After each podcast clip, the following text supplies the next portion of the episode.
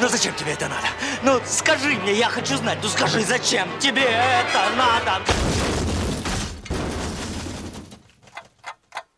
Подкаст «Все культурно». Зачем? Зачем, зачем, зачем, зачем? Ну все, перестань. О чем сегодня поговорим? Я думаю, что сегодня мы можем поговорить о том, зачем людям слушать наш подкаст. Действительно, вопрос хороший. С чего начнем? Давай начнем с того, что это как минимум удобно. Вы не зависите от э, держания гаджета в руках, вы не должны поддерживать какой-то визуальный контакт э, с экраном. Вы просто включили наш подкаст, слушаете, занимаетесь своими любимыми делами, и ничего вас не отвлекает. Вы просто получаете информацию и слушаете нас. И чистите картошку при этом. Ну или морковь. Ну или лук. Мне вообще кажется, что многие явления современности и культурной жизни достигают нашего города с некоторым запозданием. Потому что на данный момент я вот не знаю, чтобы у нас в городе где-то еще записывались подкасты, а в общем-то было бы интересно послушать, если бы они записывались раньше. Потому что какие-то культурные явления, ну, мне в голову приходят в первую очередь концерты в Ювенте. Это было уже 12 лет назад. И когда ты приходил на них, ты чувствовал, что вот она, вот она, местная культура, местного разлива, так сказать. И возникало ощущение осязаемости событий, то есть это реальные люди, которых ты знаешь, с которыми ты знаком, с которыми ты сталкивался где-то, ну, по учебе, просто ты постоянно там кого-нибудь встречаешь, когда за хлебом идешь. И эти же люди стоят напротив тебя на сцене и делают вещи. Это было очень здорово, и мне кажется, что подкаст как культурное явление может для кого-то стать чем-то подобным.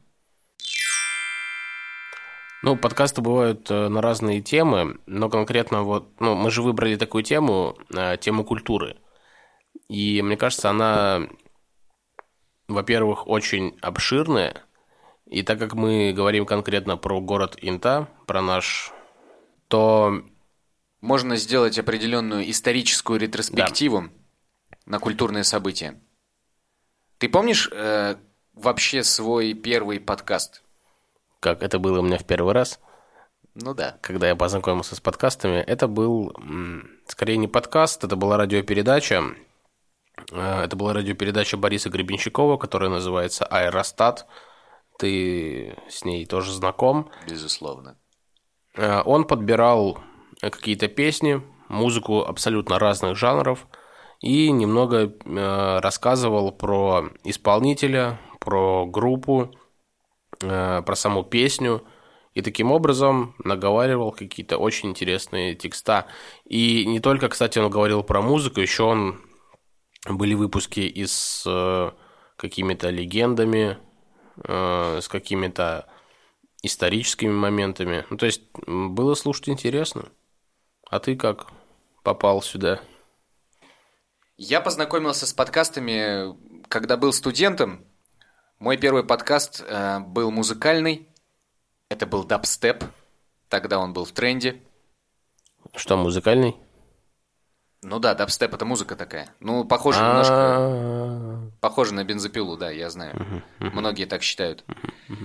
Прелесть подкаста состояла в том, что он содержал в себе полтора часа музыки.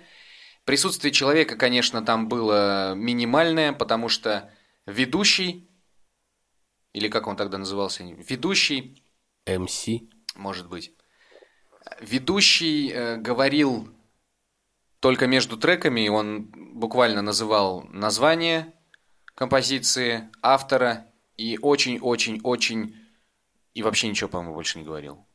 Это прям подкаст был? Да, да. И прям, музыкальный. прям назывался прям подкаст, так там что-то там такое, да? Э, назывался подкаст такой-то, такой-то. Он был под номером. На тот момент еще одним плюсом подкаста было то, что он выходил за рамки формата радиопередачи. Если, к примеру, я слушал по радио еще, по радиоприемнику я слушал аэростат, и было мало, и хотелось еще, то подкасты, в принципе, ничем не ограничиваются. Ну да, ты, ты можешь включить в любое время, э, когда тебе удобно. То есть ты не привязан к радиоприемнику, как вот цепями, как, как к телевизору, например. Да-да, нет никакой программы. В какое удобное время захотел, в такое и включил. И к тому же они могут быть длинными. А могут быть короткими. Вот. Такие дела. Ну и, конечно же, самая главная причина, по которой вам стоит слушать наш подкаст, это уровень изобретательности в стартовых и выходных отбивках.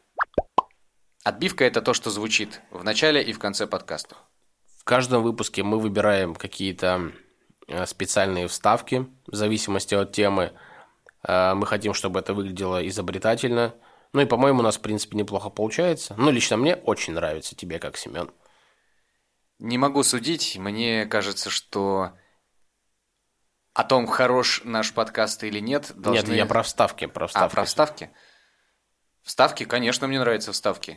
ну, мне кажется, я включаю наш подкаст послушать только для того, чтобы заценить э, вставочки. И, конечно же, конечно же, с учетом того, что наш подкаст насчитывает не так много выпусков, уже хочется сказать спасибо тем людям, которые постоянно нас слушают.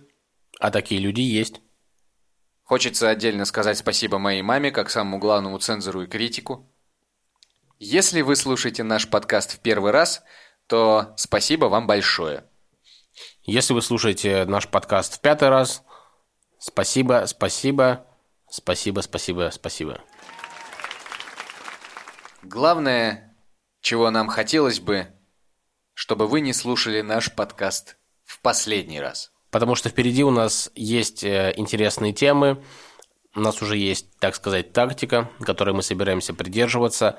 Мы продумали для вас специально много интересных тем, приглашены интересные люди. Да, да, Денис, ты абсолютно прав.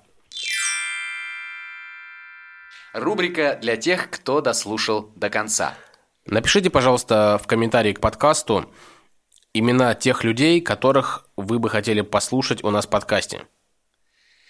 И в меру своих возможностей и возможностей человека, которого вы напишете, мы сделаем один из следующих выпусков. Ну, вот, в общем-то, и все. Получается, что все. С вами был подкаст «Все культурно».